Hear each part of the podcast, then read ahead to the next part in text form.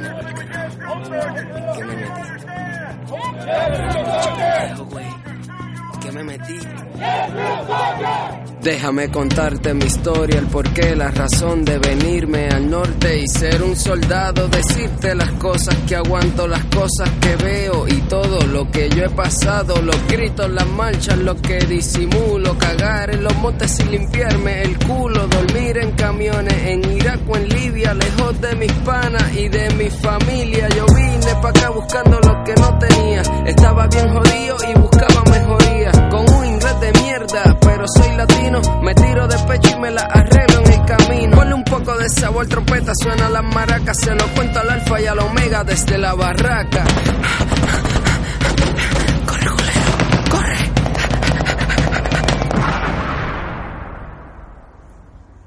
Saludos mi gente, ¿qué es la que hay? Bienvenido una vez más a tu podcast preferido, el podcast preferido de tu podcastero preferido, desde la Barraca Pod. En el episodio de hoy, episodio número 11, voy a tener a un invitado aquí que va a hacer que este episodio sea un poquito especial. ¿Saben por qué? Porque hoy, en diferencia a todos los demás episodios que he tenido, el invitado que tengo hoy lo acabo de conocer literalmente ahora. O sea, solamente hablé con él el día antes de esta, de esta entrevista para coordinar. No lo había conocido, esta es la primera vez que nos estamos viendo y nos estamos conociendo y estamos hablando, en diferencia a los otros episodios que pues son personas que ya yo había conocido de antemano. Al hombre que tengo aquí hoy, pues es diferente. No lo conozco en lo absoluto, lo voy a conocer mientras estamos grabando la entrevista, igual él a mí. También, este, algo especial de, de, este episodio es que, como ustedes saben, ya ayer yo estaba haciendo las promociones de los stickers nuevos que me llegaron desde la barraca. Y las, una de las personas que yo iba a regalarle stickers eh, iban a ser los invitados. ¿Qué pasa? Que él, que está aquí hoy, va a ser el primer invitado en que le voy a dar personalmente, se lo estoy dando ahora, el sticker del podcast. Eh, a los demás invitados se los voy a ir a hacer llevando poquito a poquito. Los stickers me acaban de llegar y quedaron brutales, ¿verdad? Sí, me encantan, quedaron nítidos. Esto se mira, de verdad que esto se ve, el arte, el, arte, que hizo el arte le quedó. El que, este, él, yo siempre lo menciono al final del podcast. Brutal. Se llama Santi, él es pana mío, trabajamos juntos. Este, pues estamos así repartiendo los stickers del, del podcast. Los invitados van a tener uno y puse un challenge ahí para los oyentes para que se, para que se puedan llevar uno para sus casas. Pero nada, sin hablar mucha más mierda, voy a seguir con el podcast. Voy a introducir aquí a, al invitado de hoy. Y nada, cuéntanos quién tú eres, cómo te llamas, qué edad tienes, de dónde eres. Eh, mi nombre es Javier Colón Rodríguez, yo soy de, Oro, de Orocovis, eh, tengo 28 años. ¿Y eres de Orocovis? Eh, ¿Viviste en tu, toda tu vida en Orocovis? sí, viví en... O sea, cuando me fui a la universidad, obviamente me hospedé, estuve en el área metropolitana, pero el resto, o sea, mayor parte de mi vida fue en Orocovis, donde, donde me crié y crecí. Ok, ok. O sea que este, estuviste rodeado de mucha naturaleza durante toda tu, Sí. tu, tu niñez, juventud y adultez, porque Sí, a mí me parece peculiar que ca- casi siempre termino siempre en el centro, en Puerto Rico, Orocovis, para los que no saben, Ajá. es en el centro de la isla. Y ahora me mandan para Alaska y me mandan justo al centro de Alaska. Exacto, exacto, que estamos en el mismo centro de Alaska. Ajá, y estoy siempre como que... En el centro. Sí. Mira, ¿y cuánto tiempo llevas en el Army? ¿Cuándo entraste? ¿Qué, año? Ya, yo entré en el 2016, eh, fue en febrero. Eh, estuve, antes de, de enlistar, estuve, un- cogí obviamente como todo el mundo el examen, eh, fue un proceso. Pero antes de, tomar la decisión, tuve mucho tiempo esperando para, para, para entrar. Eh, entonces entro, O sea que lleva, llevas casi cuatro años, ahora en febrero cumple los cuatro años. exactamente, sí. Ok, mira, ¿y cuál es tu MOS? Descríbelo brevemente así que tú haces en el Army. Eh, mi MOS es el 94 Romeo, como el invitado anterior, pues somos eh, Avionics, es como un support para Avionics que repara algunos de los equipos de los Apache. Entonces son radares, los MVGs y es un MOS eh, como support de, de, de los que son Avionics como Oh. tal. Él está hablando del episodio número 9, que fue Pablo Santiago. Él el MOS del invitado de hoy, pues más o menos, bueno, no más o menos, es el, el mismo MOS de, de Pablo. Y me dice que Pablo bregaba mucho con MVGs y eso. Exacto, sí. Nosotros, nosotros estuvimos en, en el mismo, en el mismo, tra- en- somos del mismo MOS y estamos en la misma unidad, en el mismo bench avionic, el, el mismo shop. Y básicamente yo llegué aquí a, a Alaska y él llevaba ya, si no me equivoco, ocho meses. Entonces, eventualmente él se convirtió en mi squad leader y eh, él era mi tía, era mi inspector. so, él, él inspeccionaba los MVGs que yo hacía. Ok, ok. Entonces, este, pues es un, es un MOS, es un MOS bueno. eh, eh, yo pienso que te da mucha experiencia, también eh, tiene sus pros y sus contras como todo. Es lento para, pues, para promocionar porque es- es Exacto. pequeño, pero... Eso mismo él mencionó en el, en el episodio de él. Pero en, en parte, si tú, ¿verdad? Pues este, tienes, quieres una vida tranquila versus comparado los MOS como un Eleven Bravo, Ujú. Infantero, Truck Driver, que siempre está en el field, pues yo pienso que el MOS de nosotros este, te da una vida más tranquila. Bastante tranquilo, un poquito, te da un poquito más de tiempo para hacer tus cosas y eso. Si tú no eres juga juga, como Ajá. muchos este, soldados, pues pues pues ese, este MOS es, un, MOS adecuado pa- para, para ese tipo de personas. ¿Cuál es el MOS de nuevo? Na- 94 Romeo. 94 Romeo, exacto. Este, mucha gente se confunde porque Avionics casi siempre todo lo que tiene que ver con aviación es 15, 15, la serie número 15. Ujú. Toda esa serie número 15 es aviación. Por alguna razón nosotros somos como un support, un detachment y los 94, eh, de los 94 solamente, si no me equivoco, son dos de aviación, que es eh, eh, eh, 94 eh, Romeo, el de nosotros, y el 94 Delta, que es el del que arregla los equipos de las torres, Ajá. Como de José. como el de eh, José eh, Vega. Exactamente. Mira, ¿y tú tienes algún familiar militar antes de ti, antes de tú entrar al, al Army? ¿Tenías algún tío, abuelo, papá, hermano, primo, algún pana cercano? Fíjate, yo crecí, eh, sí tuve familiar, familiar que estuvo en el ejército, pero fue mucho, mucho antes de que yo naciera. So, nunca estuve involucrado en una vida militar eh, como tal y, y nunca me imaginé eh, entrar al ejército Ajá. porque no lo veía como obviamente cultura puertorriqueña. El ejército no es la- lo mismo como en Estados Unidos que muchos muchos, Muchos van por, por sentido por patrio. sentido patriótico Ajá. por sentido de ah tengo que hacer lo que hizo mi papá Exacto, exacto. Eh, pero mi abuelo que fue el, el- el que estuvo en el ejército en la guerra de, de Vietnam él, él- él le encanta él sabe todo lo que es militar a él le encanta pero nunca me dijo ni nunca me, me promovió métete en el ejército entra. Porque él sufrió mucho él, él sabe él, él estuvo en la guerra de Vietnam y fue parte de lo de la, gen- la gente naranja sobre ajá. veterano 100% y todo eso. Y yo me imagino que por sentido común él no quería que yo pues, pase por eso y como que nunca me lo me lo sugirió. Pero eventualmente por presiones en el fue- eh, eh, En la vida. en la vida pues Ajá. entré Eh, sí, eso me, me, me guió a- me guió. Y, y me gustó porque yo vi como él se sintió orgulloso. Me imagino que, que cuando te ven uniforme es como que llevarle recuerdos de, de cuando él entró y todo eso. Exactamente, siempre me pregunta cuál rango estás, este, ya subiste de rango y yo le digo, no abuelo todavía, este, eh, cuando tú estabas era, era distinto, ahora es un proceso, ahora el army ha cambiado mucho, pero o sea, eventualmente subiré y siempre me, pregunta y cómo y el trabajo y cómo te va y, y me gusta, me gusta saber que, que, que ahora en la familia hay otro más que, que, que entró al ejército y, y, y eso es algo, es bueno, tenerle en la familia siempre a alguien Exacto, sí. que sí. estuvo que estuvo envuelto Y en escuchar el- su historia y, y escuchar cómo, Sí. cómo, es, cómo, cómo es la vida militar, tú sabes, de parte de un familiar o, o algún allegado. Exacto, porque el- pues obviamente en Puerto Rico los que no son militares, pues mayormente, a menos que sean hombres de negocios que, que viajan para, pues no tienen esa vida de estar viajando de país en, de país y, y teniendo experiencia de años en, en- viviendo como tal en un Ajá, país. exacto. Y eso es lo que, lo que yo pienso que la vida militar, en mi opinión, fíjate, yo lo encuentro bueno porque exper- vivir en Alaska, no es lo mismo ir a Alaska, visitarlo Ajá. en un mes o dos meses, como mucho de unas vacaciones, que vivir allí. Vivir y experimentar todas todas las temperaturas, las- los climas, Los los- climas. la- las cosas que se ven aquí, como lo- las 24 horas de luz, como ahora mismo en verano. Los festivales, porque hace poco aquí hubo un festival que que se llama el Solstice.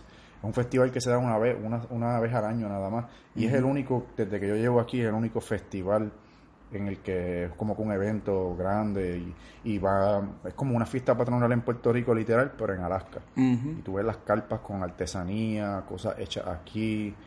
Y, Y, está, y es 24 horas, creo que es. Sí, eso fue casi literalmente. Porque como el sol está 24 arriba completamente, Sí. ¿sabes?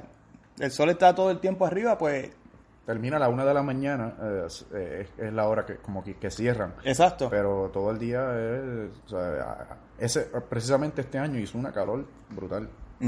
Este, y estuvo, comparado al año anterior, estuvo más vacío. No sé. Pero me gustaba, a mí me gustaba como quiera. Este, son las cosas de aquí de Alaska que, que, que he aprovechado y, y no es lo mismo que si tú viajas. Eso es lo que yo considero que es uno de los beneficios de la vida militar. Sí, que estás por lo menos dos o tres años en diferentes lugares. Sí, Por lo menos de aquí vas dos o tres años de nuevo a, a donde te toque. Sí. De ahí cuando termines vas a otro lugar y así, tú sabes, sucesivamente. Exacto. Este, Miri, ¿a dónde tú fuiste a Basic Training? Eh, yo fui a Basic Training a Fort Benning. Fort Benning en Georgia. Fort Benning, sí. Y, y Fort Benning se caracteriza porque ahí van la mayoría de los que son infanteros. So, por ende, los infanteros, la- lo- los MOS de infanteros tienden a tener un basic training bien rough, bien difícil. Y en mi caso, pues yo estuve cerca de todas esas unidades de los infanteros que, que eran esos, em- esos, esos basic training bien difíciles. Y, y estaba, o sea, fue bien intimidante. Y adicional a eso, por alguna razón, en mi compañía había muchos candidatos a OCS. Los candidatos a OCS, eh, para los que no saben, es cuando tú entras para ser, por ejemplo, un, Un oficial. un oficial. Y, eh, empiezas como un este, first lieutenant. Y entonces, pues, eh, tienes que ir primero a basic training y después te envían a una escuela, eh, que es lo que se llama OCS. Que es para los oficiales, como Exacto. Officer, Officer Candidate School, creo que es, si no me equivoco. Exacto, y era y es allí mismo en Fort Benning, por eso la Ah, ¿en mayoría Fort en Fort. Benning. Sí, los que estaban conmigo, le- o sea, literalmente la mitad de éramos ciento y pico, en realidad era bien pequeño mi mi, mi, mi basic training group. Entonces, la- el 60% de los que habíamos allí eran eran ah, OCS. El resto, como Oh, ¿de yo, eran otros unos MOS que, que iban para distintos, como yo hice mi AIT en Georgia, pues casi todos los que estábamos allí íbamos para Georgia, para alguna base en Georgia, distinta a Fort Benning. Ok. Y entonces, este, pues OCS, eh, como, como eso es lo que yo presentí allí, lo- lo- los drill sergeants, yo veía que había un, como un, ok, tú, eres, tú vas a hacer un OCS, yo te voy a hacer la vida más difícil. Exacto, sí. Ajá. Pues está esa, esa diferencia entre lo que Entre es un el- NCO Ajá, y un oficial. oficial. Obvi- Obviamente yo considero que la vida de un NCO, la- la- el training de un, de un NCO es más, más fuerte, la- Ujú. ¿sabes? le dan más trabajo y todo eso. Exacto. Y la, al oficial lo ven como, como el nene. Sí, porque los oficiales son más... Los oficiales mandan. Exacto. Los NCO son los que hacen. Los oficiales son los que planean, Sí. eh, bregan con las cosas administrativas, esto y lo otro, y pasan las instrucciones a los NCO, que son los que pasan entonces las instrucciones a los, a los soldados. Entonces me imagino que los drill sergeants, como son NCO, como que, ok, como se te va a hacer la vida fácil cuando vayas para tu drill station, pues yo te la voy a joder ahora aquí. Exacto. Entonces, eventualmente eso se transfería a nosotros, los que nos íbamos para, para Exacto, OCS, exacto. Y tú veías ese como que te voy a hacer la vida más imposible. de Pero como tú estabas es allí, pues. Exacto. Pero, pero fíjate, lo único, ¿sabes? Aparte de todo, el training que fue rough, fue bien fuerte, no tenías teléfono, te, te- psicológicamente te, te trataban de, de tumbar. Eh, lo que único que yo recuerdo así que de verdad me hizo flaqui- flaquear, como de que me quiero quitar de esto y irme para casa. Fue- Ahí está Lady de nuevo, como siempre, mi gente. lo único que me hizo flaquear fue el Rock March, Rock March de 12 millas. El de 12. El de Ajá. 12 a mí también me mató más que el de 16.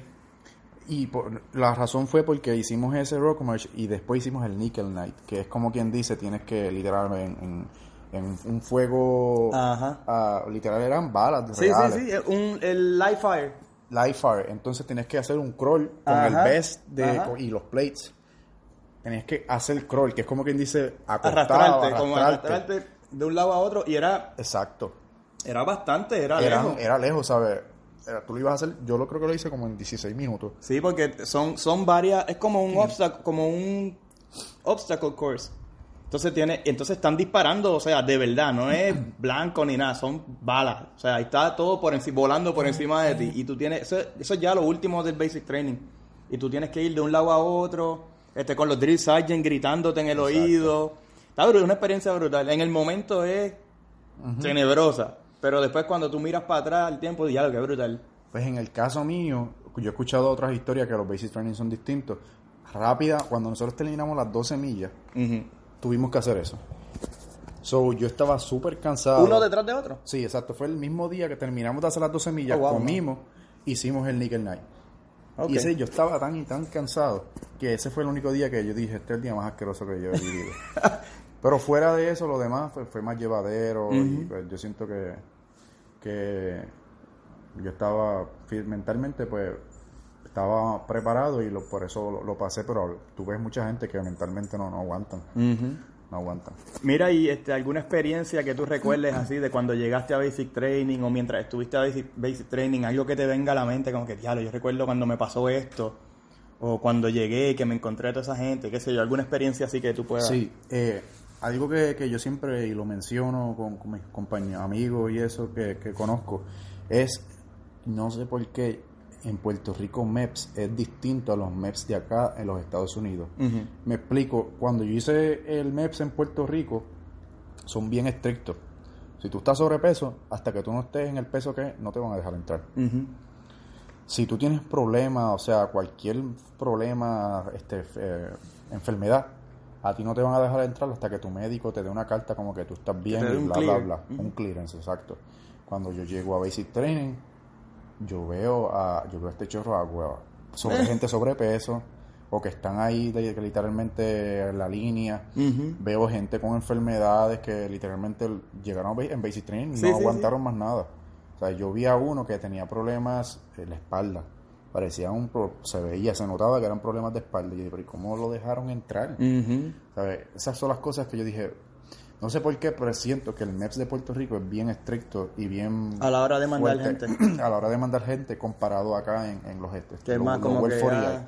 Sí, que son más flexibles a la hora de entrar y pues, pues, lo- lo- lo- lo- Los, dejan- meten, los dejan No, y se nota después cuando tú cuando llegan a las unidades, tú puedes decir, ah, este, a este, este lo dejaron, este lo dejaron pasar. Sí, Que llegan con actitudes, tú sabes, sí, llegan mal. Como que este tipo yo no sé de verdad cómo está aquí. sí. Y se- se- eso se nota a veces. Mira, y a AIT, ¿dónde fuiste a AIT? Pues eh, de, en, en- en- estuve en Georgia también, se llamaba en Fort, uh, Fort Gordon.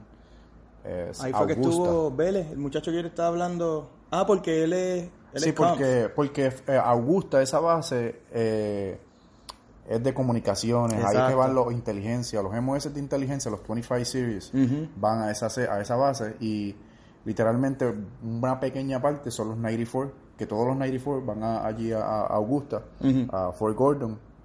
Y, y entonces este es una base mediana, yo considero que es mediana, no es ni muy grande ni muy...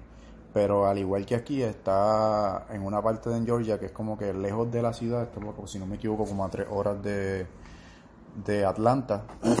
¿Y cuán lejos era de, de Fort Be Sí, de Wow. Fort Benning. Fort Benning era, era lejito, yo si no me equivoco, cuatro horas o cinco aproximadamente, porque nosotros fuimos en un en una truck, en una, un bus, eh, una guagua escolar y fue, un- fue bien largo el camino. Fue un basic training largo, eh, comparado a muchos de los basic training de con- personas que conozco, fue un basic training largo. Eh, yo estuve, fueron 17 semanas, se, se suponía. LIT. LAIT, sí, LAIT, eh, perdón, sí, AIT. 17 semanas. 17 Wow. semanas, sí. Entonces, obviamente, pues siempre el, hay holdover, por alguna razón no bajan las órdenes eh, a tiempo. Y yo estuve, estuve como dos semanas, literalmente casi medio- un mes comparando lo que cuando llegué y cuando me fui, como un mes extra. Ok.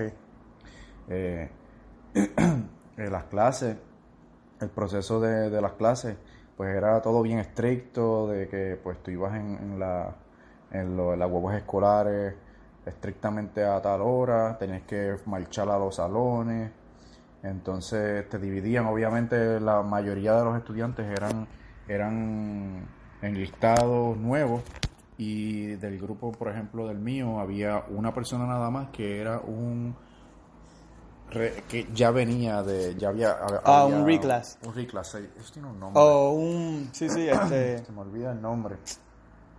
Ay, coño. Previous. Previous... Sí, y a Service, ellos, los- tratan distinto. No, prior service. prior service, a ellos, ellos van una, están en un cuarta parte, Ajá, ajá. ellos no tienen que seguir ninguna de las otras reglas, ellos Ajá. van y cogen clase y ya está, y se van. Exacto, cuando yo estaba en Basic Training, en Basic, yo tuve un Staff Sergeant y un Sergeant que venían del Air Force y de En Basic Training. y del Navy, en Pues, Basic Training. sí. En Basic. y los era un E6 y un E5 que venían del Air Force y del Navy. Entonces ellos hacían las cositas con nosotros, qué sé yo, pero vivían en una, en una barraca aparte, ellos dos. Los fines de semana les daban unas, tú sabes, preferencias, tenían sus teléfonos, porque ya eran prior service. Ok, ¿no? Este, mira, entonces, ¿cuántos duty stations has estado además de Alaska o si este ha sido tu primero? Sí, este, este fue mi primer duty station. Y mencionaste que llegaste aquí al dom- en el 2016. 2016 llegué a octubre, recuerdo. Yo llegué empezando, Ya empezando el frío, sí. Empezando el, el frío, exactamente. ¿Y ya te vas pronto? Me voy como en aproximadamente ocho meses. Ocho meses, sí. Ok, so que ya, ya mismo bye bye Alaska. Ajá, exacto, exacto. ¿A dónde te gustaría ir después de aquí? pues Hawái era una de mi, de mi, de lo que yo siempre quise y lo logré por un eh, releasement, me, me lo dieron. Ahora mismo Ok. está en mis projections. Estoy esperando mis órdenes, pero ya lo tengo en proyecciones porque en mi releasement me lo, me lo, me lo, me lo prometieron. Como, Ajá, como exacto, exacto. Sí, que tú reenlistaste, como quien dice, con condición de que te manden para Hawái. Exacto. Yo, yo, este, obviamente, lo que yo recomiendo cuando tú vas a relistar, yo hice una lista. Sí, sí, de tus condiciones. Sí, porque muchas veces ellos, si no te tienen eso, pues como que es como igual a- al mismo proceso cuando tú vas a entrar al Army. Ellos, si tú vas con pocas opciones y ellos te tratan como mierda, los, los, los, los reclutadores. Pues acá es lo mismo. Entonces yo fui con una lista y le dije, pues tengo estas cuatro cosas. Cualquiera de las cuatro, a mí no me, ¿sabes? Cualquiera, con cualquiera me voy. Y como a la semana, semana y media, me llaman y me dicen, mira, te, te, te conseguí Hawái con tu mismo MOS. Porque mis otras opciones eran la... cambiar de MOS. Cambiar de MOS, exactamente. Sí, cuando estamos hablamos de condiciones, son condiciones válidas, no son condiciones como que, ah, yo reenlisto si no me deja, si me deja hacer libre por la mañana y no tengo que hacer PT, o esas Exacto. cosas así, eso Sí, no, no. Entonces, otra cosa es, eh, en mi, tú buscas información antes de yo de ir al, al release, al, como quien dice, reclutador de, del releasement, este, al retention officer, como Exacto. se llama. Tú, tú haces un research porque todo eso está en el sistema. Por ejemplo, si yo mi MOS tiene bono, yo lo puedo buscar. Y eso es algo que uno puede negociar. En mi caso, mi MOS no tenía bono. Pero los MOS en los que yo quería este, reclasificar, sí. habían bonos. Este, pero por la razón en que estamos en Alaska, relistar a otro MOS eh, es más complicado porque tenemos D-Rose Day. Hay un, hay un proceso que lo complica más y en el caso mío, pues a ellos se le hizo más fácil enviarme a Hawái que, que mandarme a, un- a una escuela de, Exacto. de para reclasificar mi, ¿Qué mi sería trabajo. Sí, porque eso envuelve mucho dinero, porque te tienen que entrenar en, en otro MOS, te tienen que mandar para otro sitio por no se sabe cuánto tiempo, depende cuán, cuál MOS sea. Este, mira, y entonces, ¿cuál era tu vida antes del Army? ¿Qué tú hacías antes de meterte al Army? ¿A qué te Oh. dedicabas o qué? O sea, Antes de yo entrar al Army, yo había re- me había recién graduado de, de la, de la universidad. tú llevas tres años, dijiste, ¿verdad? Eh, sí, Y exacto. tienes 28, o sea, entraste entre los 24, 25, No, por ahí. ve- 25, 25, sí. Entonces, este, termino, me gradúo de la universidad, tengo mi bachillerato. ¿Qué estudiaste? Estudié gerencia en, avri- en, en aviación en la Inter. Ok. Entonces, Intel Metro. Inter, Inter Bayamón. Bayamón. Inter Bayamón, pero obvio, como las clases de, de aviación son en Isla Verde, en un hangar que ellos tienen con, con salones. Mm. Este, pues termino y siempre estuve, en todo ese proceso siempre estuve involucrado, trabajé en el aeropuerto un tiempo. Ok. Eh, trabajé en un gas station también, eh, ¿sabes? Como un... Yo estudié, pero siempre fue un full time, este, tuve full time jobs. y, y estaba en Trorocovi, a mi mamá le dio cáncer, entonces em, dejé, dejé de hospedarme y viajaba de Orocovi a la universidad y trabajaba en Guaynabo, en, en- en un gas station, y así estuve. Entonces, cuando me gradué, el último año de mi graduación, hago mi práctica y, y me voy a trabajar a una compañía que es la que recibe los jets privados Ok. y todo eso. ¿Qué hacía?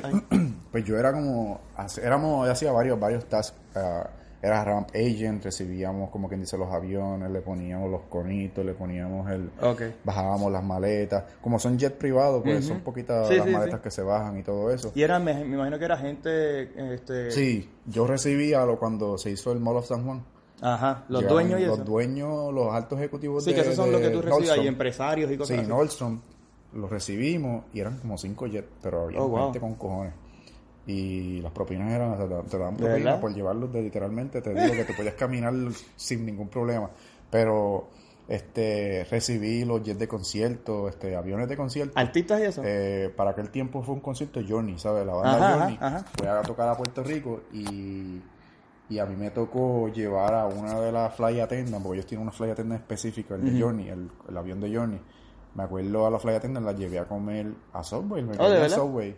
Tuve, fueron muchas, fue una experiencia buena. También le dábamos servicio a como abuelos charter, por ejemplo, que son de vacaciones, como Turismo Tony Pérez. Ah, ok, ok. Él contrata un vuelo para esa temporada y él viaja a todos los que a los que le compraron el package para ir a Punta Cana. Ok, ok. Entonces este vuelo iba para Punta Cana y salía de Ponce, de Mercedita en Ponce, si no. Mercedita si no me equivoco. Entonces yo era parte de los que hacía, los que daban los tickets en el counter y le ponían a la maleta el ticket El y todo eso. Y después nos tocaba entonces procesar los, eh, los pasajeros, entrarlos al, al, al- ¿Y llegaste a tener vuelos así con ellos, de que te dijeran, mira, montate hoy para que. No, no, porque como la compañía es más bien, esos eran vuelos charter, Mm. pues eh, no es lo mismo que una aerolínea como América, Ah, los Sí, sí, beneficios, sí, no teníamos beneficios. Ok, ok. Cuando yo empecé el primer año de mi universidad, estuve trabajando en otra compañía boricua, pero que le daba servicio subcontratado a aerolíneas, allí mismo en el aeropuerto. Y aún así ni con ellos, porque como era subcontratado, tú pierdes todos los beneficios. Ok. O tienes los beneficios, pero el proceso para ah, tenerlos es que tienes que enviar una carta cuando vas a pedir Mucha- vacaciones. mucha espera y Mucha todo. espera. Entonces nunca pude usar los beneficios. Pero sí, cuando ese primer año de mi universidad que estuve con esa otra compañía, trabajé en carga de HL. Y esa, esa experiencia me gustó. Porque vi los dos lados, vi el lado de pasajeros, Ajá. vi el lado de carga y vi también el lado de lo que son los vuelos charter privados. ¿Y cuánto tiempo estuviste haciendo eso más o menos? El primer trabajo estuve como un año y medio. Y entonces después voy a trabajar en, estaciones de gasolina. Y en eso estuve como cuatro años. Sí. cuatro años. Mi último año entonces volví al aeropuerto y estuve en esa otra experiencia que fue más bien en el área de los vuelos privados. ¿Y llegaste a ver o a conocer artistas locales de Puerto Rico? ¿O latinos? Eh, déjame ver si recuerdo así. No, fíjate, pero sí conocí a uno de los integrantes de la banda de Iron- Maiden. ¿Oh, de verdad? Cuando estuve en esa primera, el primer año en la compañía, ellos recibieron el avión de Iron Maiden, el Que es tiene bien grande, sí. que tiene los dibujos. sabes que el piloto es el, el, arti- el cantante. El- en ese momento no fue el cantante el que voló, Ah, ok. estaba volando un piloto Oh, normal. ok, ok. Me imagino que porque era un vuelo largo o algo así. Y me impresionó porque, este, o sea, literalmente ese vuelo, esa, ese avión está customizado. Sí, sí, sí. La mitad del avión, o sea, lo que tiene son bien poquita, primera clase y tal vez un poquito para atrás, de, de asientos para, los, para ellos, para el crew. Y el resto es carga. Oh, de verdad. Y ahí traen su, su Sus equipos y todo eso. Oh, ¿de la- verdad? La guitarra, me acuerdo que eso fue lo más Eddie. Eddie se llama el muñeco de... de- Exacto, ese muñeco lo sacamos, nosotros lo Oh, sacamos. de verdad, mira En- co- eh, mira pero vienen, vienen divididos en parte, en, en unas cajas, varias partes, en unas cajas bien grandes y estaban en la barriga. Entonces arriba estaba la guitarra y ahí sí que el tipo estaba bien pendiente de que no se mojara porque estaba lloviendo. Ujú. Eso fue un proceso, pero fueron cosas bien Qué interesantes, bien, brutal. bien gufias. Yo por poco voy a ese concierto, yo quería ir, pero creo que un mes antes o dos meses antes fue que me, me mudé para Florida o algo así pasó. Yo sé que yo que- quería ir y por algo, no me acuerdo qué fue, no pude ir. ¿Y pudiste ir al concierto o no? No, Simplemente. no, no, no, simplemente este, Trabajaste. Trabajé ese día, exacto. Y siempre he estado, pues, por lo que estudié, siempre estuve involucrado en, en aviación. algo que tuviese que ver con aviación, porque eso es lo que yo siempre me gustó, me gustó estar involucrado en procesos en el aeropuerto. Ajá. Cuando este decido eh, entrar al Army, pues yo quería un MOS que estuviese relacionado a aviación. Ah, algo ok, que tuviese relacionado a aviación. Por eso me fui por, por el MOS. Que, O sea, que tú trabajas aquí en, en el área de, ¿cómo se dice? En el, la pista. O sea, sí, por ejemplo, el MOS mío, este, siempre vamos a estar li- eh, link a una Ah, unidad de aviación. exacto. Por, por el mero hecho de que, de- por ejemplo, tú tienes un MOS que es 15 Series, tú siempre vas a estar en una unidad de aviación. Ujú. El MOS, igual con el MOS de nosotros. So, si tú, depende del MOS que tú cojas, tú sabes que las unidades tuyas, va, por ejemplo, un infantero va a estar link, link a una unidad de, de infantería. De infantería, ajá. Este, un MOS de un 68 Series, vas a estar linkeado siempre a unidades de, hospitales, hospital y todo eso. Y esas son cosas que a mí me explicaron antes de, de, relis- de relistarlo en una clase que cogí. Ok, ok. Mira, y si tú no estuvieras en el Army ahora mismo, ¿qué tú, qué, qué tú crees que tú estuvieses haciendo o te gustaría haber estado haciendo? Yo creo que como la gran mayoría de mis compañeros con los que yo estudié, casi todos están en el área de, de- de airlines. Eh, Muchos de ellos están en JetBlue precisamente, en el Counter, en Rampa. este, un- algunos de ellos están eh, trabajando en FAA. So, yo creo que hubiese estado tal vez trabajando para la FAA, estuviese en, en JetBlue. Ajá, algo que, Algo que tuviera que ver Sí. con aviones, con Exacto. aeropuertos y cosas. A mí me gusta todo eso también. De hecho, yo antes de meterme al Army, yo, yo apliqué con cinco o seis diferentes ah, aerolíneas para hacer... Sí, eso, es- eso es como... ¿Cómo se dice? No, Eh, eh, solo eh, tienes que hacer eh, pasar flight entre- attendant. Flight flight attendant attendant. son varios levels también para de, tienes que pasar como tres entrevistas. Ajá, pero ninguno me llamó, so... Sí, eso es un proceso. Yo, yo recuerdo, apliqué también, no flight attendant, pero apliqué para aerolínea Delta Delta. y tampoco me llamaron, sí. Ok, ok. Mira, entonces, ¿cómo, ¿cómo tú piensas que ha cambiado tu vida desde que entraste al Army? ¿De manera positiva o de manera negativa? o No, cómo yo, tú... yo lo veo positivo. El Army me hizo, primero que nada, obviamente, aunque trabajaba en... El inglés mío mejoró un montón. Sí. No, el mío también, exacto, entrando. Mejoró mucho. Y eso es algo que si me hubiese quedado en Puerto Rico, tal vez crecer en la industria de la aerolínea hubiese sido un poquito más lento porque estás en Puerto Rico y hablas español todo el Todo el tiempo. So, eso me ayudó mucho.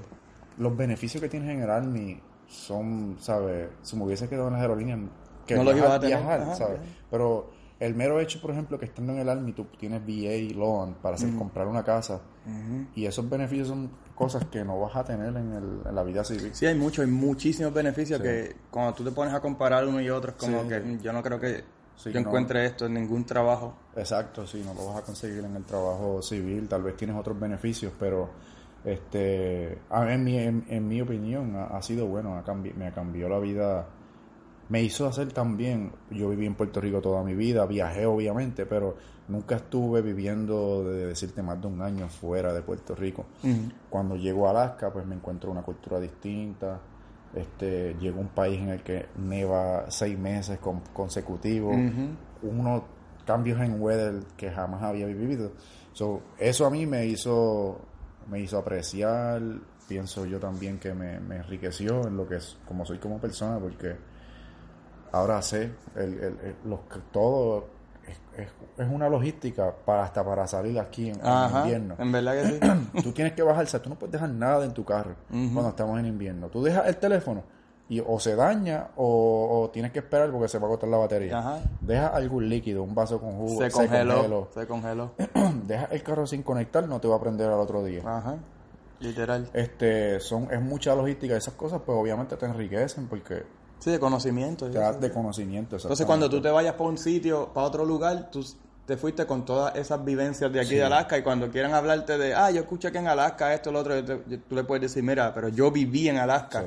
Yo te puedo decir No, cómo es la cosa. Sí. Aquí, por ejemplo, yo he corrido Fortran en invierno, porque la gente te puede decir, ah, correrle el Fortran en nieve, eso es imposible. No, no es imposible, ¿sabes? Son, eh, eh, al contrario, lo- lo- los caminos. Yo corrí un camino con nieve y sin nieve. Y, las y un camino con nieve que en mi Instagram hay fotos de vi- videos cortos también que yo tengo que hice cuando corriendo Fortran con el grupo de Boricua. Y yo, como puse en una de las fotos, yo prefiero mil veces ver este camino con nieve porque parecía Narnia, era, era una experiencia brutal. ¿Dónde fue eso? Eso fue en, en Morphydome. Ah, no he ido Eso, allá. He Morphydome, escuchado, pero no, no he ido. Morphydome es por donde está el pipeline, pasa por ahí. Ah, ok, ok. Entonces el pipeline tiene muchos caminitos a, a los lados y uno, uno de esos caminitos fue el que está en la, en la foto y fue con un grupo de amistades boricuas que, que Mira qué nice. Mira, y entonces, eh, una costumbre que tú hayas adoptado o abandonado desde que entraste al Army. Que tú digas como que, diantre, desde que yo me metí al Army ya yo no hago esto. O me ha dado con dar tal cosa.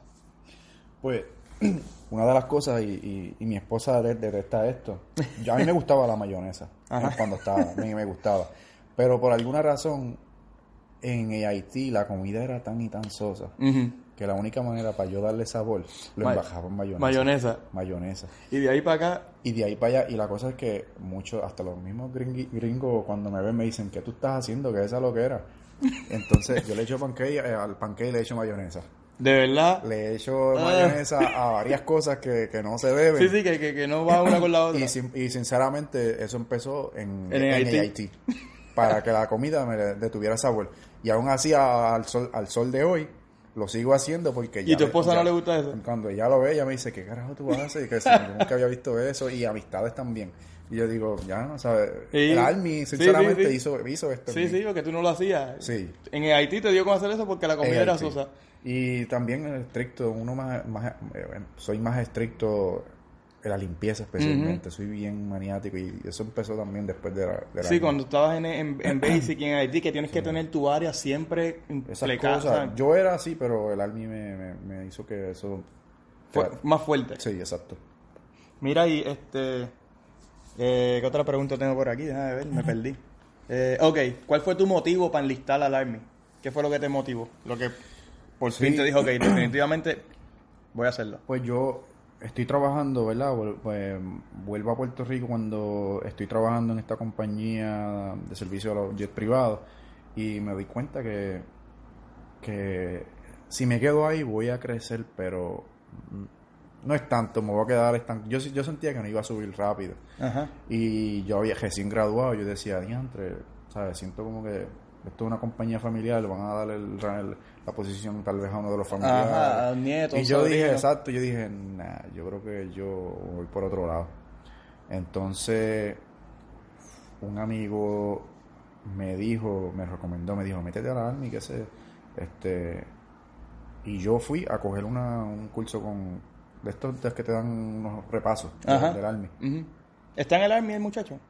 Eh, sí, él, eh, en realidad él es un First Sergeant ahora, ¿Oh, sí? es boricua y está en Bragg, si no me equivoco. ¿En Creo dónde? que está en Fort si no me equivoco. Mira qué nice. Saludos, First Sergeant. Entonces él fue el que me dijo, tú dime, cuando estés en el reclutador, me dices eh, los MOS que te ofrecieron y te voy a decir si te conviene. ok. Pero además a eso, como a esa, a esa, a ese back, backup que yo tenía que me iba a orientar, había ido a coger una- un curso para mejor, para el, ex- el examen, el ASVAB. Ok. Y en ese repaso eh, también te dan como que un- una guía. Mira, no te dejes llevar porque los, los, los reclutadores te van a tratar de meter el primer trabajo que te den. Tú, así recuerdo que era exactamente. Tú eres el jockey y ellos son el caballo. Pero ellos te van a hacer pensar que tú eres el, el caballo y ellos Y son el el jockey. Pero tienes que pensar que hasta, an- cuando tú firmas ya tú eres el caballo. Pero antes de eso, tú tienes el control de hacer lo que tú quieras porque tú no has firmado Exacto, no has firmado. No has firmado nada. Aún así tengas examen, tengas MEPS a mitad de proceso. Y eso me ayudó un montón. Y eso es algo que es bueno que lo escuchen gente. Si estás escuchando esto y estás pensando en entrar al Army, escucha porque eso es bien importante. Sí, eso tú tienes, creo como quien dice, tú tienes el control. Sí, así fue como me lo dieron y, y, y lo usé y pues cogí- me tocó un MOS que por lo, gracias a Dios pues no me me ha, sabe- me ha, me ha ido para bien, me ha, me ha- ha sido bueno. Este pues la, esa fue el- cogí el repaso, me ayudaron en matemática, este, en la parte de inglés, mi inglés estaba malito para aquel, para en aquel momento, so, ellos me, me, me reforzaron esa área, pero siempre me dijeron, ahora cuando vayas a reclutador, este, no te dejes, no dejes que, eh, eh, que te hagan elegir el trabajo que ellos le quieran. Y yo estuve en ese van y va y ven de esperar a que me dieran un trabajo que yo en realidad quería como un mes y medio. Y entonces recuerdo que en esa, esa última vez que fui, el reclutador me dijo, mira, ¿sabes qué? Yo no voy a bregar más contigo. Muchos quisieron tener la oportunidad que tú tienes. Y y ya tú estás, a, ¿sabes? Tú estás a ley de que ya te puedes ir y muchos quisieran tenerlo y tú, no, y tú estás exigiendo aquí. Y yo le dije, pero es que esto yo lo veo que esto es como un carro, esto es como un carro, esto es un préstamo que va a estar conmigo muchos años y yo Ajá. y yo tengo que entonces saber que esto es lo que quiero porque yo no voy a estar después para aguantarme por cuatro años completos. Ajá. Y me dijo, yo te voy a mandar con mi supervisor que era, yo creo que era un staff sergeant o yo creo que era, más, era un E7. Y era Colón, pues, pues, Ah, era, sí, era como Colón tú. como yo. Y él viene y me dijo, siéntate ahí, este, ¿qué, puedo, ¿qué hago contigo? Y yo le dije, pues mira, yo sinceramente las opciones que me están dando no me gustan. Y me dijo, pues bueno, voy a llamar. Y llamaron a echar, yo no sé cómo ellos hacen, llaman y bajaron un montón de trabajo en la Oh, ¿de computadora verdad? que no habían bajado de la computadora del, del Oh, otro ok, cabrón. ok. Y yo digo, ah, mira qué bien. Qué bonito, Entonces, con este sí. Él me da, él me los va diciendo y yo los apunté. Y yo los apunté en un papel Y después lo buscaste. y los busqué. Y llamé al Fersalgen este que, que era amigo mío y Ajá. le digo, mira, este tengo estos MOS, ¿qué tú crees? Y le voy diciendo y me dice, este, ese que, que me acabas de decir, eh, te va a venir bien, ¿sabes? Creo que ese, ese es bueno para ti. Y entonces salgo de la oficina y ese, ese día firmé. Y ahí fue que Y ahí firmaste. firmé, y ahí empecé el proceso. sí. Y te, te gusta, hasta hoy día te gusta tu MOS. Eh, no es que me encanta, es Pero, bueno, exacto. exacto. pero sí siento que, que, que gracias a eso pues, pues he tenido ventajas, una vida tranquila, Sí, sí, sí, obviamente, no he tenido que ir al field tanto, gracias a Dios, comparado este personas que he conocido de infantería Yo que voy van al field mucho, que yo van al so- exacto, que van, qué sé yo, este, en un- al año van seis veces al sí, Nosotros mucho. vamos una vez, una vez al año, al año y cuidado. Y yo, por, ej- por ejemplo, yo, como yo estoy de support para, para mi unidad, que es de CAV, Cavalry, so, cada vez que ellos van para el field, ¿quién tiene que ir para el field? Nosotros también, Sí. porque nosotros somos los que le damos su support a ellos. Sí, pues esas son las cosas que yo considero, considero además también del conocimiento este, que te va a servir tal vez, este, puedes conseguir un trabajo en la vida civil con la compañía que hace los MVG o con los que están en deployment dándoles este trabajo civil, a, ¿sabes? servicio civil a, a- a la Army, esas cosas así. Mira, ¿y qué es lo más que tú, lo más que tú odias o lo más que te gusta del Army? Las cosas, bueno, este. Yo detesto mucho que, si, por ejemplo, en, en mi caso ahora mismo, yo estoy eh, filmando, haciendo muchos memos para un Arms Inspection, es una inspección, entonces esos memos tienen que estar filmados por el commander. Y yo estoy imprimiendo el memo, estoy aquí con, con eh, el, el, el Platoon Sergeant mío, que es como quien dice, dos steps above, from- este, por encima de mí Ajá. y se lo doy y le digo, este, mira, tengo el memo ready eh, para que vayas y se lo dejes al commander para que lo firme. Y viene y me dice, este, no, pues tienes que firmar primero, la, la- por ejemplo, el memo tiene dos firmas. Y no, pues tiene primero que el otro firmar y después yo digo, pero, Ajá, ajá, pero ajá. ¿por qué sabes? ¿Por Te qué entiendo, te son entiendo. cosas estúpidas? Que, Sí, te ¿por qué no lo- esas cosas, Te entiendo, te entiendo. cuando tú vienes a ver, eh, eh, ellos crean a veces unas reglas que en realidad ellos pueden ellos pueden brincarla, eso no va a ser no va a ser un daño. Te pero entiendo, te entiendo Hay gente en el army que se va tan by the book, by the book que le hace la vida imposible sin darte cuenta. Yo lo que estoy tratando es de que la misión se haga rápido, que esté la firma del primero o el del otro. Mira, yo he firmado otros memos anteriormente y voy directamente al comandante y él no tiene ningún problema en firmarlo. Es más, lo ha firmado sin problema y ni ha mirado el, el- si, si la fecha está un poquito a, la izquierda o a la derecha. No, pues entonces si se lo llevo a ese platón Te pone, te, pone la, te la pone complicada. Exacto, entonces esas son las cosas que, que detesto porque este tienes que, que seguir esta escalera, como quien dice, de, Sí, de sí. Que para cosas que Sí, que, que, que hay, Hay- cosas, hay hay cosas cosas que que mira, sí. sí, sí, pero hay otras cosas que tú dices como que en serio, men. en serio me vas a hacer hacer esto cuando sabes que se necesita para hoy esto y me estás haciendo y esas son las co- esa es una de las cosas que detesto este eh, papeleo para cualquier ah, ah, actually estaba pensando a, a una el cuando tú tienes que ir al hospital por algún problema Ajá. Yo me he dado cuenta ahora que el plan médico de nosotros, al menos para nosotros, para las esposas, ellas pueden ir afuera y darse, pero nosotros, esto es como una reforma. Ajá. Tú tienes que ir al CISCAL Ajá. y el CISCAL te refiere Te a un refiere- especialista, y- exacto. pero tiene que estar dentro del sistema, no puede estar afuera del Army a Exacto. menos que, Que sea está referido. Que, está referido. por, lo- por los del Army. Exacto. Exacto. te entiendo. Y ese sistema, yo es un sistema, es un broke, el sistema está roto porque el, el Army no tiene tanto especialista.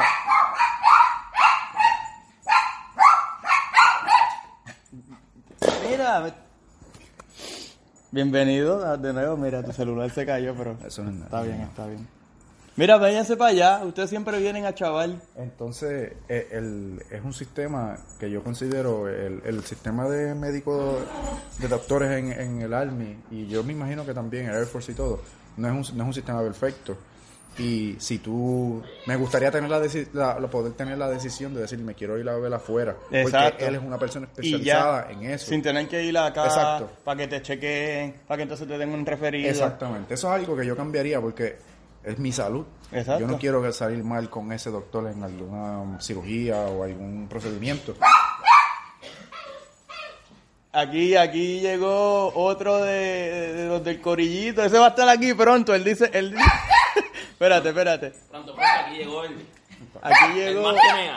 llegó, supuestamente, El más que mea. el gran Eric Díaz. Eso es- pronto, pronto lo van a escuchar por aquí. Lady Gracie, cállense ya, por favor.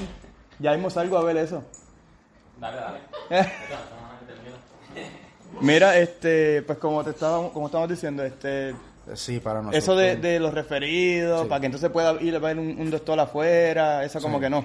Eso no me, no me cuadra, porque yo digo, si la salud es tan importante para un soldado, ¿verdad? Si, si, si es tan importante la salud del soldado y lo que nos pasa a nosotros, pues déjanos ir afuera y vernos Exacto, un ya. especialista que, que en realidad nosotros querramos.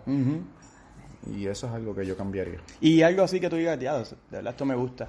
Eh, algo que me guste, que yo considero algo bien beneficioso, el VA loan para adquirir una casa. Sí, eso es bueno. Yo digo, veo gente que tiene que dar un down payment de 80 mil dólares para una casa o qué sé yo, 20 mil dólares. Aún así, pues 20 mil dólares, mira, si tú no los tienes no vas a poder comprar la casa tal vez que quieres. Y el VA loan a nosotros nos hace eso más, más, más fácil.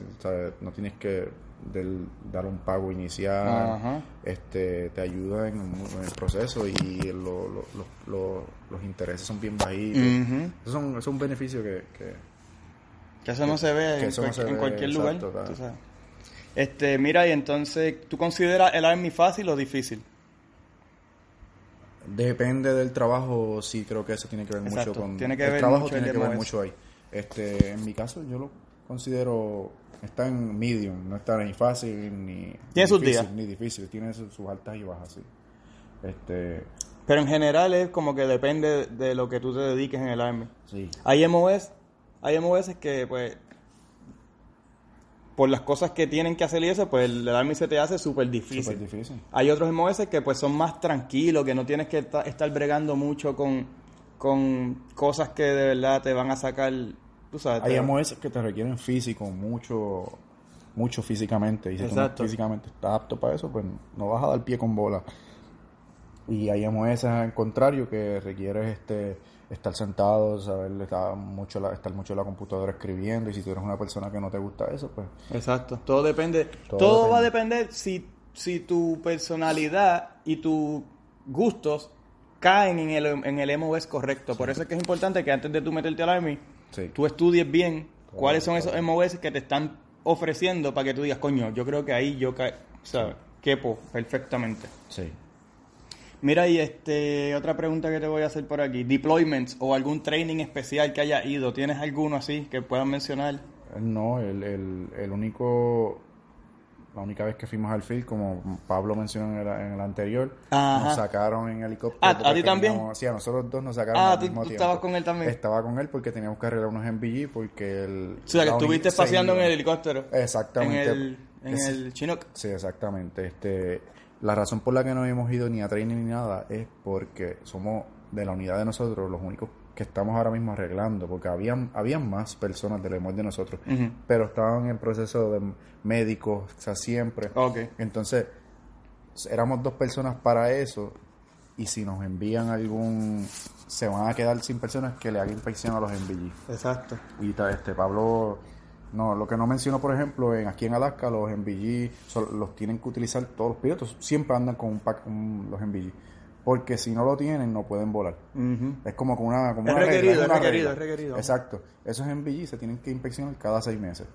Y si tú no tienes quien te inspeccione las MVG y tus todos están groundeados, pues entonces no ¿Qué es pueden eso volar, de no pueden groundeado? volar. Explícalo ahí. Groundeado es que ¿sabes? no los puedes usar para volar porque no están, no están en...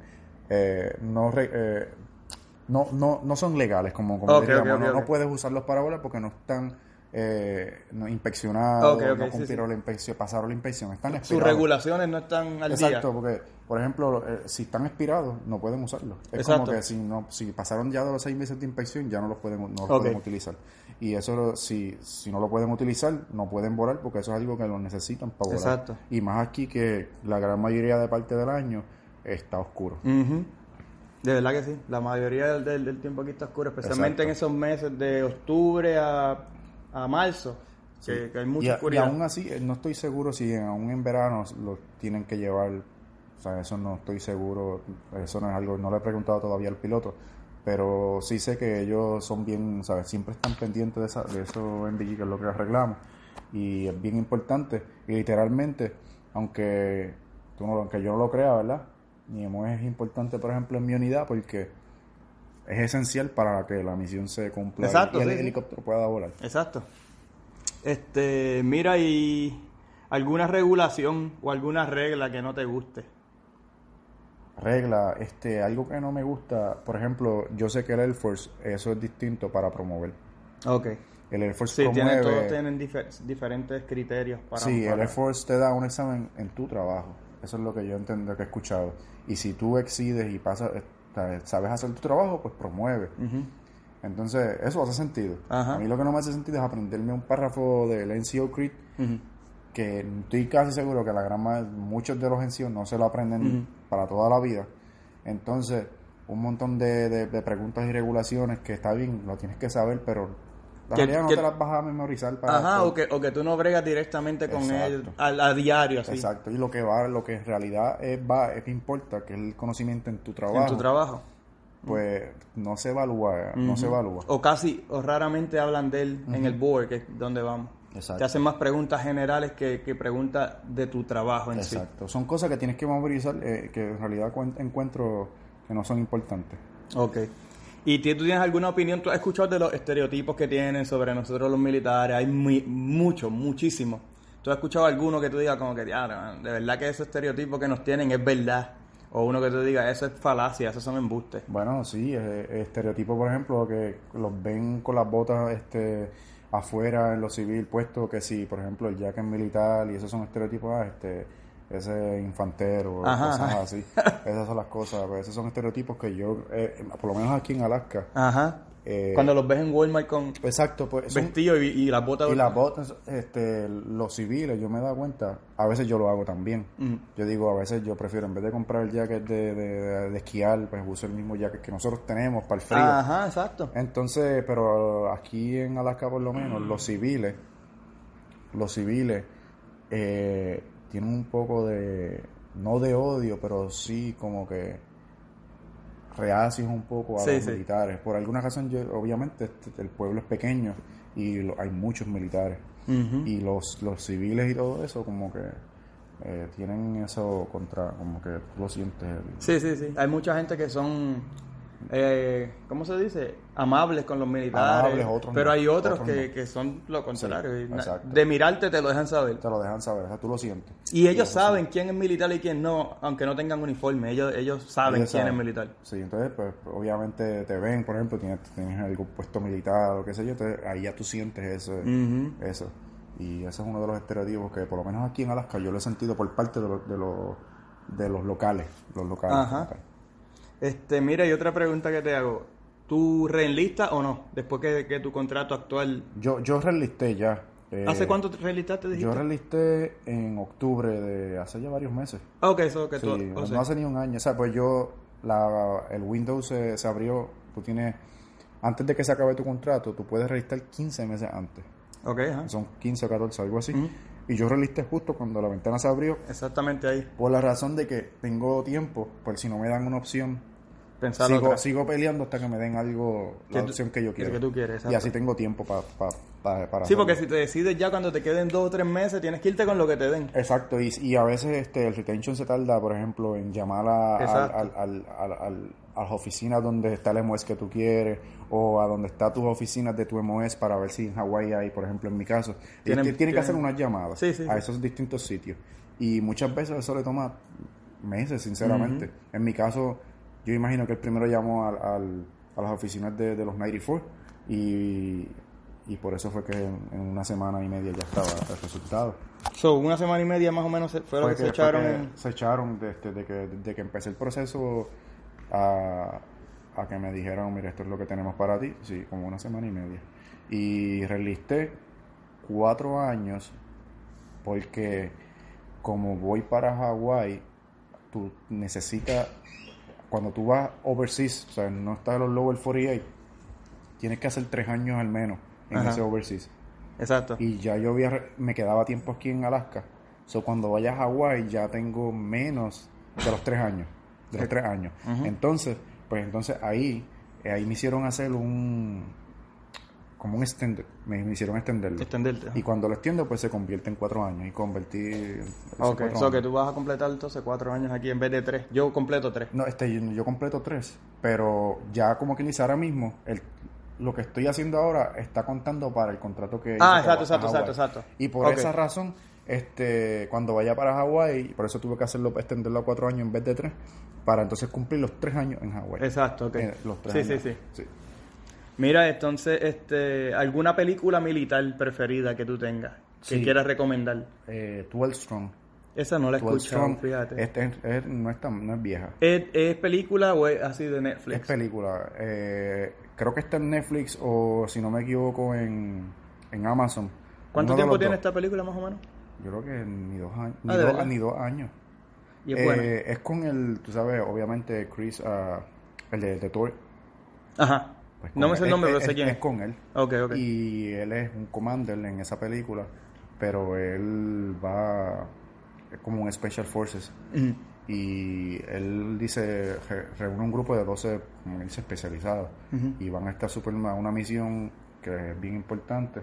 Y resulta que mueren, la, la misión no sale como se... ¿Fue, Eh, ¿Fue basada en la vida real o no? Sí, es basada en la vida real. Ok. Esa película me encantó, la recomiendo. Ah, es pues- de- o sea, yo soy de los que a mí no me gustan las películas eh, que tienen que ver con, con el, el militar y esas ajá. cosas, pero esa me gustó. Fíjate, yo tampoco. yo A mí, yo no. Yo he visto un par de películas militares así, pero no soy de que, ah, salió una película militar, tengo que verla.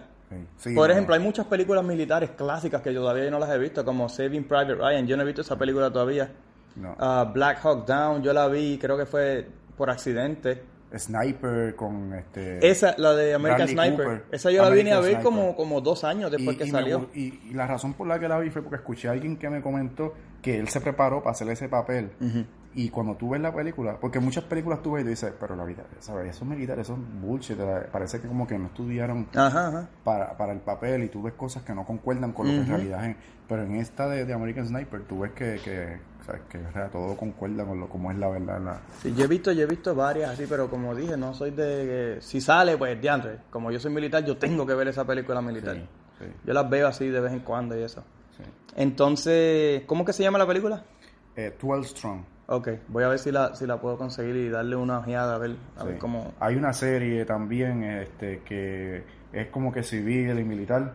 Esa me la, me la, me la recomendó este Pablo, ¿Oh, sí? el, el podcast anterior. Eh, se, eh, se llama Ryan. Ryan, creo que así. Ryan. Ryan, así mismo. Eh, voy a, Porque está la película Saving Private Ryan. No, sé, pero esa no es. Una serie que es, tiene Ryan, no exactamente, pero dice Ryan eh, y es en Amazon Prime. Tú pones Ryan en Amazon Prime y te va a salir. Este, Y es una serie. y es una serie. Y, y esa tiene que tiene como que militar y vida civil, pero es bien buena. A ver, yo- a ver si la chequeo, pero voy a chequear definitivamente la película esa que me dijiste. esa es la que te va a gustar. Mira, entonces, un consejo que tú le quieras dar a una persona que está por enlistar. Esa persona está escuchándote ahora mismo y, de, y depende del consejo tuyo, va a tomar una decisión. ¿Qué tú le dices? El MOS es lo más importante. Exacto. Este, el MOS, que salgas bien en el ASVAB para poder tener... Porque si no sales bien en el ASVAB, no tienes la decisión, no tienes opción. El, el- la puntuación es importante porque gracias a... Depende de tu puntuación, los trabajos, se te van a abrir los trabajos. Exacto, mientras más alta tu puntuación es, más oportunidades de trabajo te dan. Y a veces hasta ni la puntuación tan importante, sino en la área. Si tú sacaste mucha puntuación alta en el área de mecánica, los Exacto. trabajos que son técnicos, por ejemplo, lo- los 15 series de mecánica de aviación se te abren y así por el estilo. So, eso es importante porque gracias a eso se te van a abrir la, la- la ventana en los trabajos y así tienes opciones para, para elegir. Pero después de, después de eso viene la importancia de hacer el pushing al reclutador de lo, o sea, lo que tú estás lo que tú estás buscando. Y ya después, porque ya la que estás dentro en un buen MOS, pues está en ti si hace varios años y después de que tengas la experiencia que quieres, eh, te sales y de que, de que te va, el Army te va a ayudar a, a después de la vida civil conseguir algo La transición. bueno, la transición, eso, eso, eso, si lo sabes hacer bien, pues va, te va a ayudar. O sea que Y tú... Ajá, ajá. Y si te quedan los, dos, los 20 años y es un buen MOS, Exacto. Va a pues. estar en algo que te sientes cómodo, o sea, algo que te gusta. exacto. Y si te retiras del Army con 20 años y todavía sientes que puedes seguir haciendo, mira, te buscas un trabajo fuera que tenga que ver con, con eso. Y, por ejemplo, cuando tú te retires, si tú haces 20, tú vas a tener todavía 45 años. Exacto, sí, yo me exacto y es joven cuando tú piensas eso. Exacto. yo, 45 años estás joven, cobrando tal vez una pensión decentemente que tú si te consigues otro, otro, otro trabajo vas a tener suficiente dinero para estar tranquilo. Eh, y, y, y así este la- lo- el conocimiento que, que, que adquieres también te abre este a la que yo- ya tú eres NCO eso en tu resumen se transfiere a como un supervisor Ajá, porque exacto. tú estás manejando, estás pendiente. Cuando tú eres NCO, te- tienes personas a tu cargo. Exacto. Y eso se transfiere en un resumen a un supervisor. Sí, de que ya tuviste experiencia de, tú sabes, supervisar Exacto. gente. Y por eso en el label civil, cuando tú pones el Army y depende tu rango y esas cosas, este, en tu resumen, eh, las personas, obviamente, que te están contratando, muchas de ellas ya saben eh, las características que, que gracias al Army tú tienes. O sea, que el, el mensaje que tú estás queriendo llevar a esta persona que va a enlistar y está indeciso es que antes de hacerlo eh, se oriente bien en los MOS y escoja uno donde él sienta que se va a sentir Sí. bastante, eh, Sí. ¿cómo se dice? Ah, mierda, se me olvidó la palabra.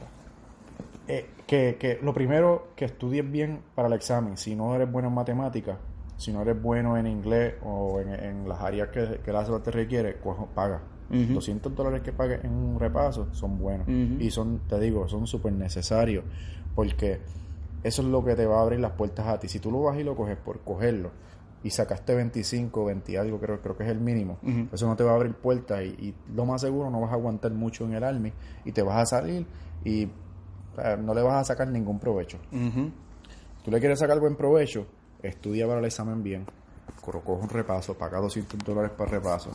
Eventualmente después cuando vayas reclutador, hasta que no te den el trabajo que tú quieres o, o algo que se, se- es- tú sabes que, que es bueno, no tomes la decisión. Cuando lo consigas, firma entonces. Exacto, como, el, como tú mencionaste ahorita que dijiste tú eres el jinete. Exacto. Antes de que tú firmes ese contrato, tú eres el jinete y ellos son, el caballo. Tan pronto tú firmes ese contrato, ya tú te conviertes en el caballo, ellos pueden hacer contigo lo que tú quieras. Ajá. Pero mientras tú tienes, si tienes el ASBA, tú todavía, tú todavía tienes el control de no, no voy a, no voy a firmar. eh, voy a esperar todavía las opciones a que se cambien. La razón es porque cada día la computadora, esas opciones cambian. Toda la semana vas a tener distintos trabajos, ofrecimientos. Y es porque el Army, obviamente, hay gente que se está saliendo, hay gente que está Exacto, entrando. exactamente. Y esa, esa computadora se refresca. Si ellos te dijeron esa opción, en un mes van a ser Va a ser otra. diferente, exacto. Y por eso te estoy diciendo que espere. Si no hay, no hay prisa, espera. Exacto, si no tienes prisa.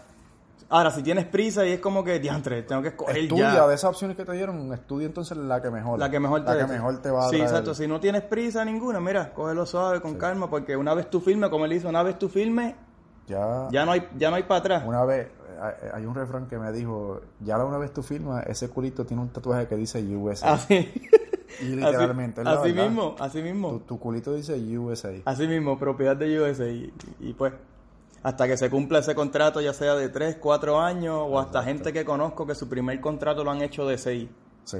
Eh, lo- todos los 15 Series, creo que son, el primer contrato son 6 años. ¿Son seis? Son 6.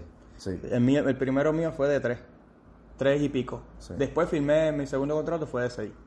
Que cuando yo termine este contrato voy a estar en nueve, casi diez. So, y de ahí pues tomaré una decisión. Depende cómo esté todo, ¿verdad? Depende de cómo esté todo. Yo pues digo, ah, yo hago un par de añitos más o ya está bien. So, todavía me quedan tres añitos para decidir. decidir y pensar bien. Sí.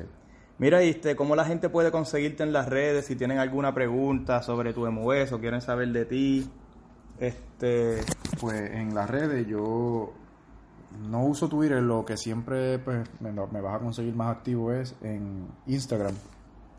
Y el, el username es underscore 1 Javier J.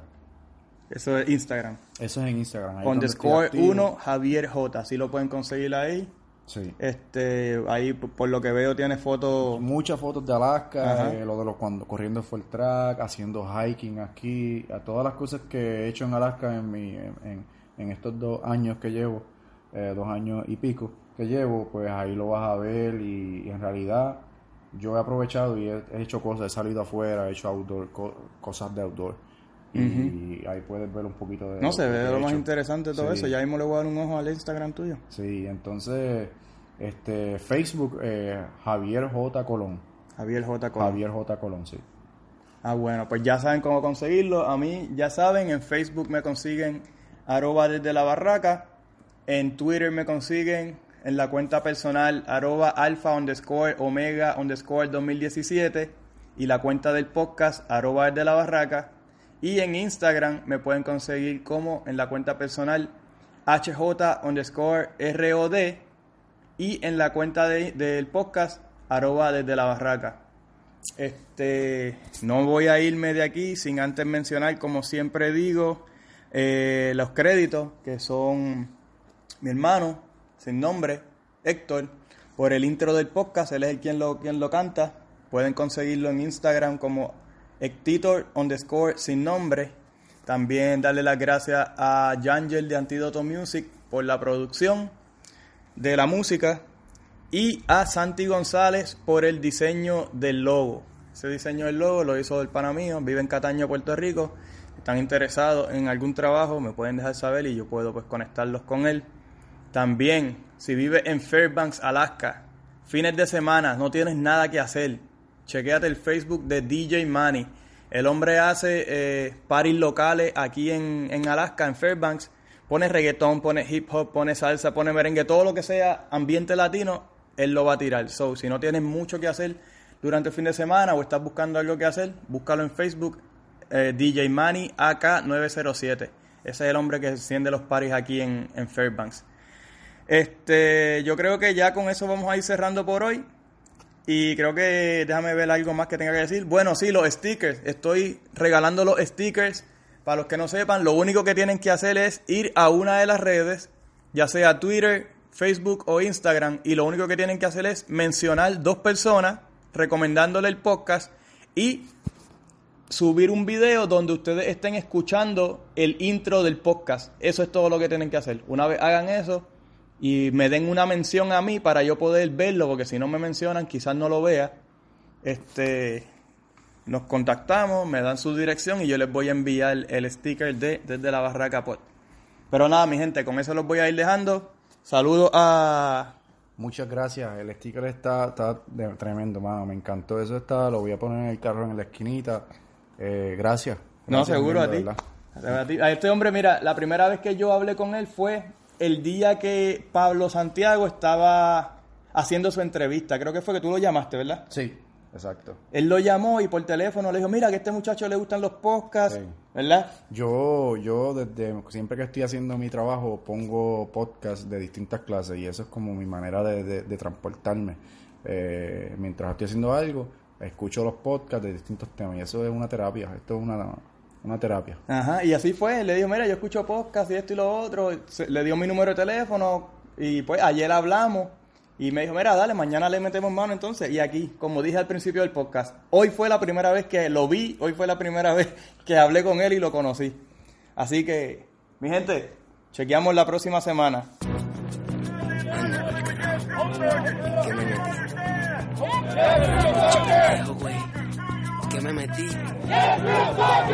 Déjame contarte mi historia, el porqué, la razón de venirme al norte y ser un soldado, decirte las cosas que aguanto, las cosas que veo y todo lo que yo he pasado, los gritos, las marchas, lo que disimulo, cagar en los montes y limpiarme el culo, dormir en camiones en Irak o en Libia, lejos de mis panas y de mi familia. Yo vine pa' acá buscando lo que no tenía, estaba bien jodido y buscaba mejoría, con un inglés de mierda, pero soy latino, me tiro de pecho y me la arreglo en el camino. Ponle un poco de sabor, trompeta, suena las maracas, se lo cuento al alfa y al omega desde la barraca.